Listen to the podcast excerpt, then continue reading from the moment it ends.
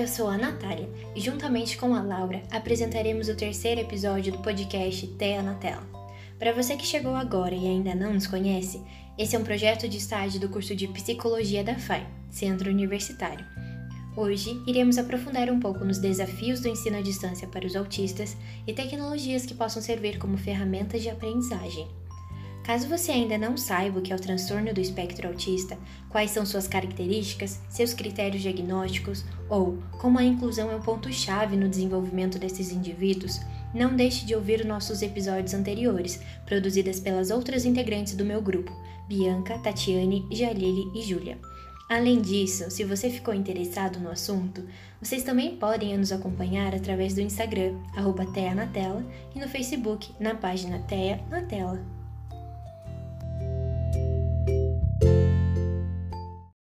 Analisando o cenário pandêmico atual, que ocorre um pouco mais de um ano, desde que o Ministério da Educação decretou a suspensão das aulas presenciais devido ao surto de coronavírus, alinhado com a solicitação feita pela própria OMS, que é a Organização Mundial da Saúde, a modalidade de ensino passou a ser principalmente remota.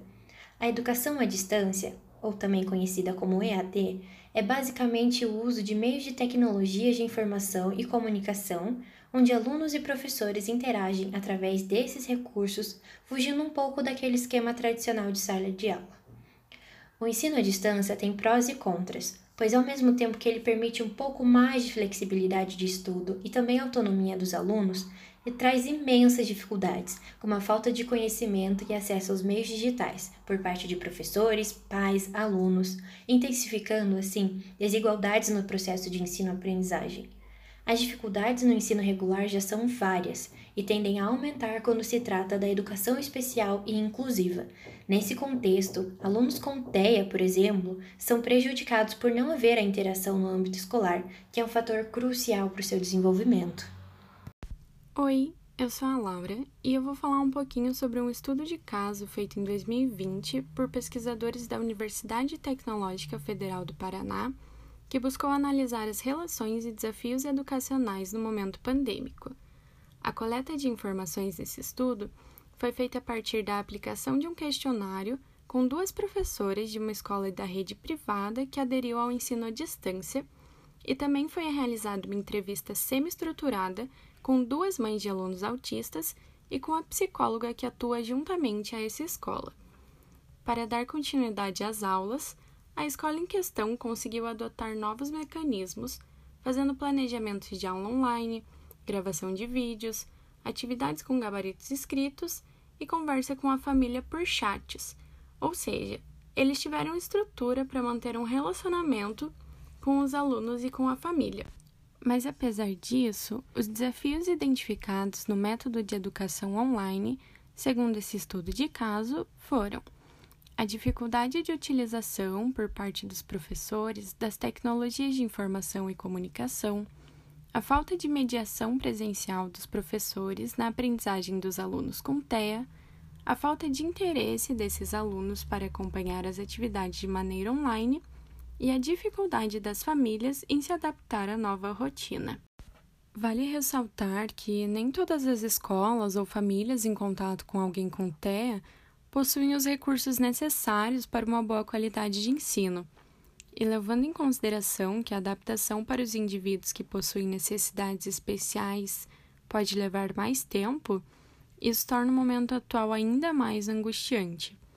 E um medo encontrado por familiares e psicólogos nesse momento de isolamento social é que a exclusão no processo de ensino-aprendizagem de alunos com transtorno do espectro autista seja intensificada já que longe da interação necessária, ressurgem alguns sintomas comportamentais, como por exemplo os danos na comunicação, que refletem dificuldades nas habilidades sociais. Então, tendo em mente que a educação à distância pode ser cada vez mais presente, é necessário que a realidade educacional seja estudada e que políticas públicas proporcionem a democratização do ensino principalmente para aqueles que precisam de mais auxílio. Existem alguns sistemas, técnicas e métodos que podem ser utilizados como instrumentos e alinhados com práticas educacionais, podendo facilitar a aprendizagem de pessoas com TEA. Iremos falar a seguir do TEACH, ABA e PECS. O TEACH é a sigla em inglês para Treatment and Education of Autistic and Related Communication Handicapped Children. Em português, ela é traduzida como Tratamento e Educação para Autistas e Crianças com Déficits Relacionados à Comunicação. O foco desse tratamento é desenvolver a autonomia do indivíduo, com base na esquematização, sistematização, organização da rotina e tarefas. O método TEACH foi desenvolvido na década de 60 na Universidade da Carolina do Norte, nos Estados Unidos, e foi implantado largamente em salas especiais de escolas públicas nesse país. Por conta disso, ele é voltado principalmente para o contexto escolar, mas ultimamente tem sido elaborado para os mais diversos locais, como consultórios, hospitais infantis e até a própria casa do indivíduo. O TEACH procura determinar os pontos fortes e de maior interesse das crianças, assim como suas dificuldades, e a partir disso montar um programa individualizado. Por meio da organização do ambiente e de tarefas de cada aluno, o método visa o desenvolvimento da independência, possibilitando que ele necessite cada vez menos de um professor ou de alguma pessoa auxiliando. Outra característica muito importante é que o TEACH é um sistema de orientação de base visual, com apoio na estrutura e na combinação de vários recursos para aprimorar a linguagem, a aprendizagem e alguns outros comportamentos. Nesse método, até a disposição dos móveis da sala pode ajudar ou atrapalhar o funcionamento independente. ABA é a sigla em inglês para Analysis of Behavior Applied, ou Análise Comportamental Aplicada. Ou seja, a aba é baseada em uma abordagem da psicologia, onde o objeto de estudo, como o próprio nome sugere, é o comportamento. Análise do comportamento vem produzindo pesquisas aplicadas que demonstram sua eficácia no tratamento do TEA. E como que a aba funciona? Em um âmbito geral, primeiramente, a aba irá realizar uma avaliação comportamental, identificando as variáveis que envolvem a relação entre o indivíduo e o ambiente, como contextos sociais e fatores biológicos. Essa técnica irá traçar metas e objetivos, com base em determinado comportamento, como, por exemplo, desenvolver a comunicação social a médio e a longo prazo, sempre baseando-se nas potencialidades do próprio sujeito. Em seguida, é elaborado um programa de tratamento, onde os procedimentos serão claros e objetivos, com constante avaliação e reavaliação de dados para garantir resultados eficazes. Lembrando que a aba é uma ciência e possui uma metodologia estudada cientificamente. O PECS, Picture Exchange Communication Symbol, é o Sistema Único de Comunicação Alternativa e principalmente indicado para indivíduos com dificuldades na comunicação sendo ele autista ou não.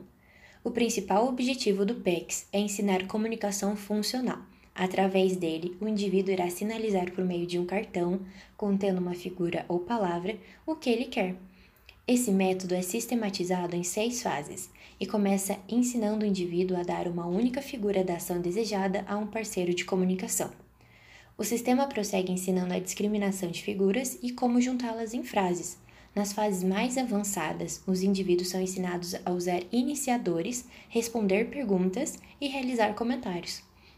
Sempre lembrando que essas ferramentas, métodos e sistemas não são as únicas que podem ser usadas no universo do transtorno do espectro autista.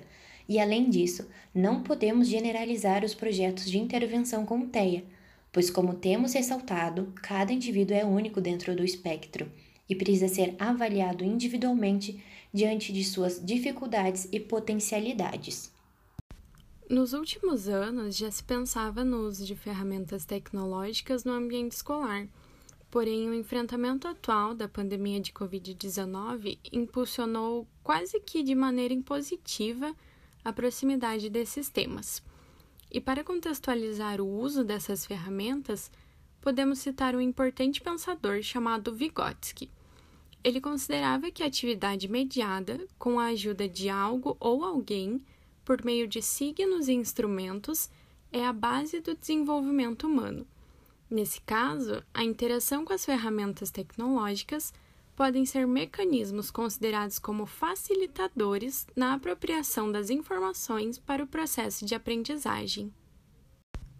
Em um estudo recente, publicado em 2019, pesquisadores do Instituto Federal de São Paulo se propuseram a analisar alguns aplicativos, gratuitos ou de baixo custo, que têm como objetivo auxiliar no processo de alfabetização e comunicação de crianças diagnosticadas com transtorno do espectro autista. Os aplicativos que aparecem no estudo são o ABC Autismo e o Aielo. E outro exemplo que pode ser citado é o Lilo AAC. Estes adotam as premissas de três perspectivas diferentes: o TEACH, o ABA e o PEX, as quais mencionamos anteriormente. O ABC Autismo está disponível gratuitamente na Play Store e o aplicativo apresenta um layout simples e de fácil entendimento, com cores fortes e chamativas, conforme o apelo visual do Teach, previamente citado. Existem quatro níveis. O primeiro trabalha correspondência simples entre formas e figuras. O segundo exige a capacidade de associar diferentes tipos de objetos e tamanhos nas respectivas formas. O terceiro instiga a criança a fazer associações entre cores, além de envolver ações citadas no 1 e no 2. Já o quarto nível é composto por atividades alfabetizadoras voltadas ao letramento, tais como reconhecimento de vogais, a composição de palavras e sequenciamento de número. O Aielo pode ser baixado gratuitamente no computador e o aplicativo tem como objetivo ensinar vocabulário, com mais de 100 palavras agrupadas em 19 categorias, com as metodologias encontradas no ABA. Alguns exemplos dessas categorias são o método emparelhamento com o modelo, os quais envolvem o pareamento letra-figura, palavra-palavra e figura-palavra onde são apresentadas alternativas de respostas à criança, dentre as quais ela deverá escolher a resposta correta, sendo sujeitada ao erro ou ao acerto. Além disso, o aplicativo conta com um reforçador sonoro, audiovisual e adaptações no layout do jogo. O Lilo AAC está disponível gratuitamente na Play Store e na App Store e o aplicativo apresenta cartões de tarefas diárias, como, por exemplo, jantar, escovar os dentes, ir ao banheiro, entre outros.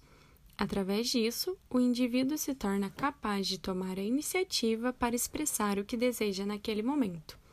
De maneira geral, os aplicativos que utilizam o método PEX auxiliam a criança a interagir, permitindo que desenvolvam habilidades de relacionamento interpessoal expandindo o ambiente ao seu redor, além de facilitar o processo de alfabetização e o de socialização.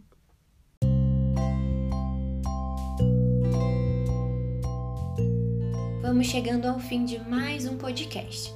Para recordar, nesse episódio abordamos temas como os desafios da educação inclusiva e da participação de alunos autistas na educação à distância, principalmente nesse período de pandemia quais são algumas das ferramentas utilizadas com o TEA e como que a tecnologia pode ajudar de alguma maneira no processo de ensino-aprendizagem para esses indivíduos. Nos acompanhe nas nossas redes sociais, Instagram, arroba TEA na Tela, e na página do Facebook, TEA na Tela. Esperamos muito que tenham gostado e fiquem atentos aos próximos episódios que lançaremos mais para frente. Obrigada!